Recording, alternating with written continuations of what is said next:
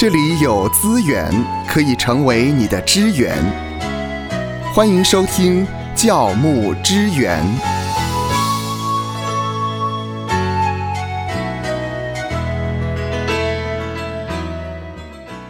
迎来到教牧之源。呃，芳华想问牧师一个问题啊，现在呢少子化，少子化，所以呢要生孩子还真不容易。可是我知道教会有很多的弟兄姐妹，他们呢真的很想拥有孩子，可是呢，呃，偏偏呢就没有办法受孕，所以他们想了一个办法，就是透过人工受孕，是不是可以呢？哦，嗯。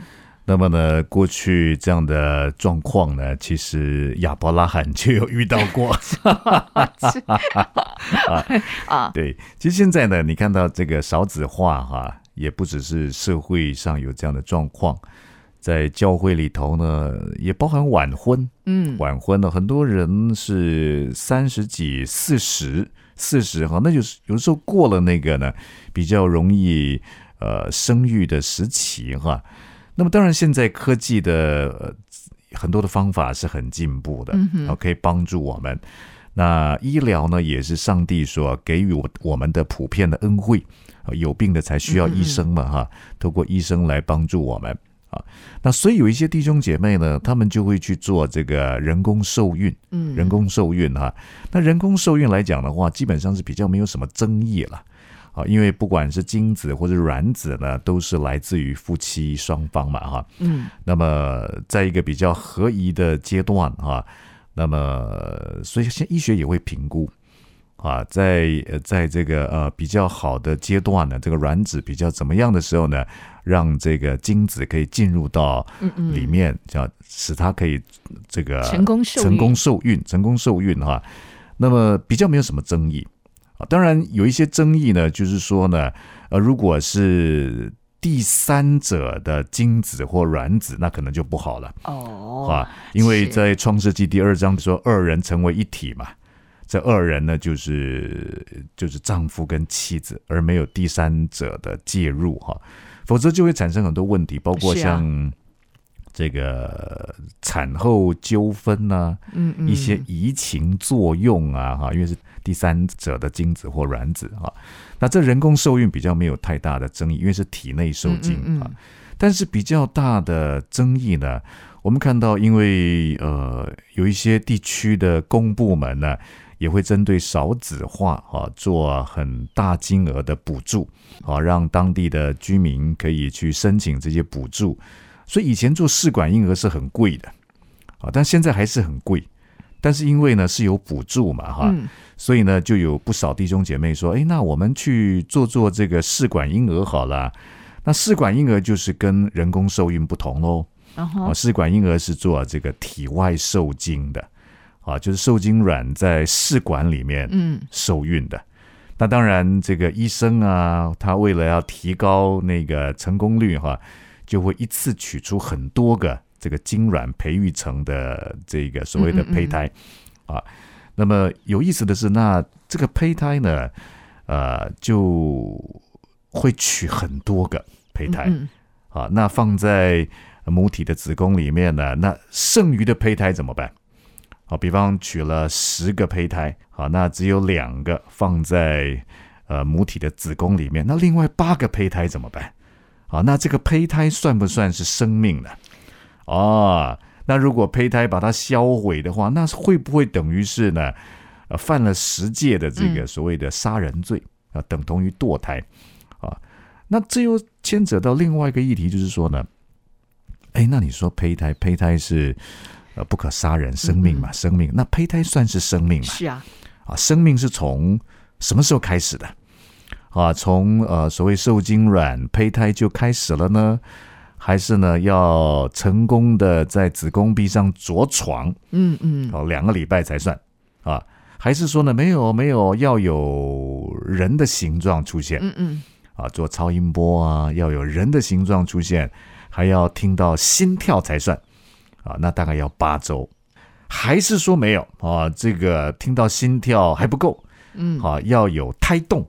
哦，胎动啊，哎差不多要四个月了。啊，对，三到四个月啊，芳华很有经验 啊。那有的人就说呢，没有，这还不够啊，胎动胎动，如果呃就这样生出来，还是没办法存活啊。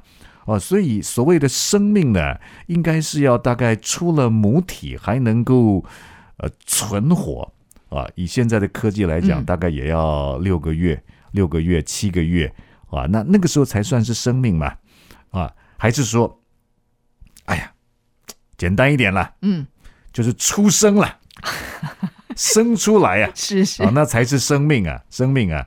那你说你这个太抽象了吧？什么是生命啊？你看到野外的花花草草也有生命啊。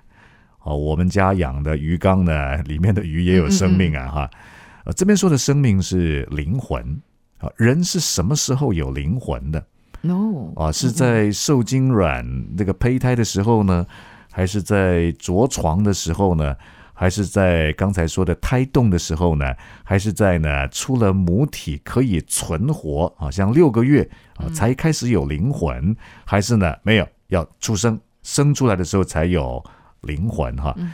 呃，这需要确认确认啊，因为如果你没有确认的话，那我们在做试管婴儿啊，我们取了十个胚胎，好，把两个胚胎放在母体的子宫里面呢，啊，那有八个胚胎，那如果八个胚胎是没有灵魂的，那么销毁就没有所谓的呃类似等同于堕胎的问题呀、啊，所以它的纠结点还是纠结在呢，人是什么时候开始有灵魂的？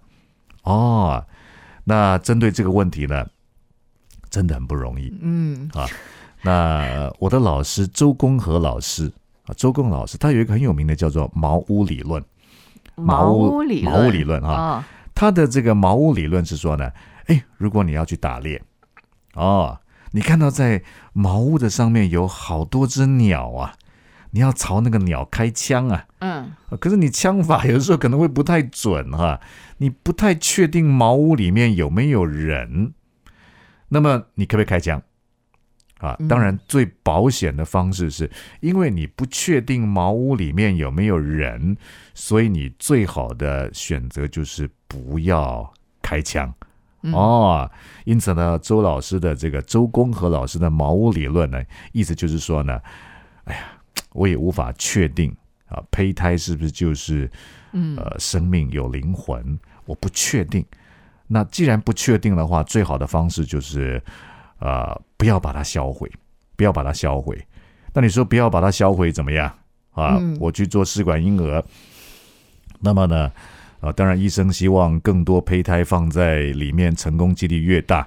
啊，那你说我的胚胎，我的胚胎剩余胚胎怎么处理？怎么处理哈？其实现在是有这个所谓的冷藏技术了，嗯啊，你不一定要马上给它销毁。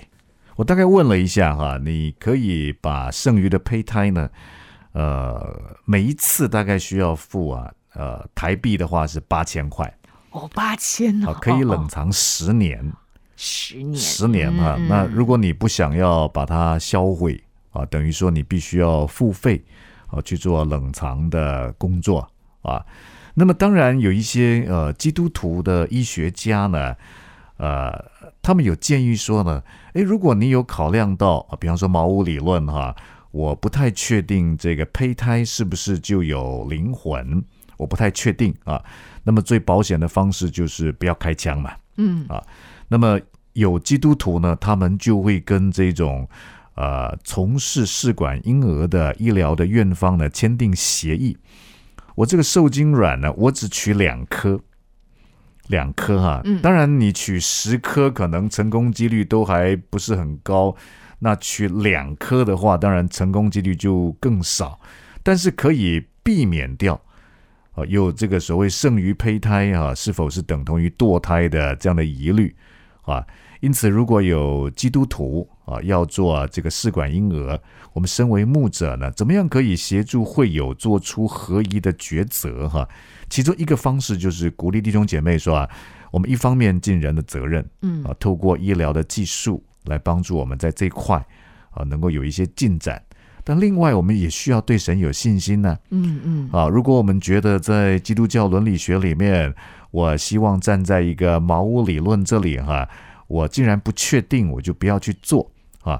那你就可以跟这个从事试管婴儿的医疗院方签订协议，说我只取两颗受精卵啊，那把这两颗受精卵呢就放在母体的子宫里面。啊，如此就可以避免所谓剩余胚胎的问题。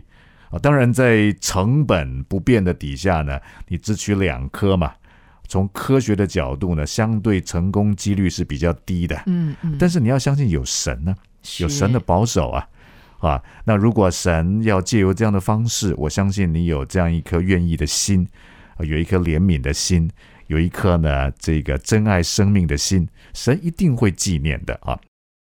当然，换个另外一个角度来看呢、呃，会友可不可以做试管婴儿？身为牧者，该如何协助会友做出合宜的抉择？哈，呃，现在普遍少子化，嗯还不容易受孕啊。我觉得我们身为牧者也可以呃帮助弟兄姐妹从另外一个角度来思考，就是，哎，可以领养，可以领养哈。嗯是是。那我知道芳华是有这方面的经验哈。嗯如果 呃针对基督徒他没有孩子，希望有孩子哈，因为芳华领养孩子也是从这个 baby 开始领养过来的哈。是是那在领养的过程当中呢，有没有一些简单的程序的介绍嗯啊？那芳华可不可以以过来人的方式呢，跟大家分享呢？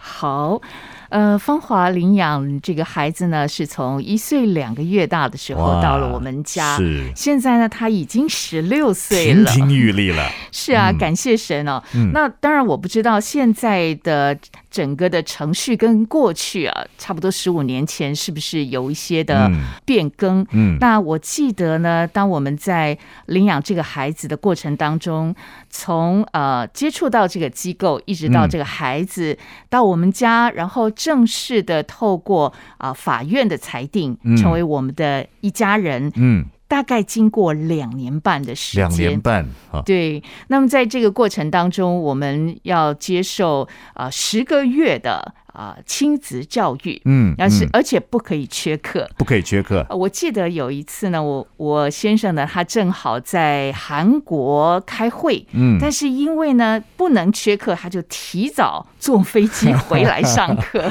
所以他很重视这样的一件事情，呃，他那个课大概是上什么课？就是一些亲子教育啊。那他会了解为什么你的动机是什么，你为什么要领养？嗯，那很特别的是，我自己本身就有两个儿子，两个儿子那为什么要领养？嗯嗯嗯还有呢，就是呃，父母的原生家庭，嗯他们必须要了解，哎，过去你的原生家庭是怎么样的一个情况？我就是芳芳华的原生家庭，是不对是？嗯，还有呃，像是我先生的这个原生家庭，嗯他们必须要非常的了解我们的心理的状态，嗯我们的成长背景，当然还有我们夫妻的关系，嗯以及呃，我的另外我的两个儿子，他们对于这件事情的看法，都必须要经过。嗯，这个呃，社工他们非常非常仔细的评估，所以他们问的问题是很很仔细的。那那经过这个阶段，呃，您说有两年半嘛，嗯所以等于说，呃，这个呃领养的孩子是一岁半的时候领养他哈，那嗯嗯到那到你真正领养到回到家里面是要嗯是要再加上两年半，呃，不是，是嗯，我们要领养前就已经花了两年的时间了。哦，这两年多是在领养前。是所以，经过这两年多的时间呢，经过了确认之后呢，嗯呃，这一岁多的孩子才会来到你们家。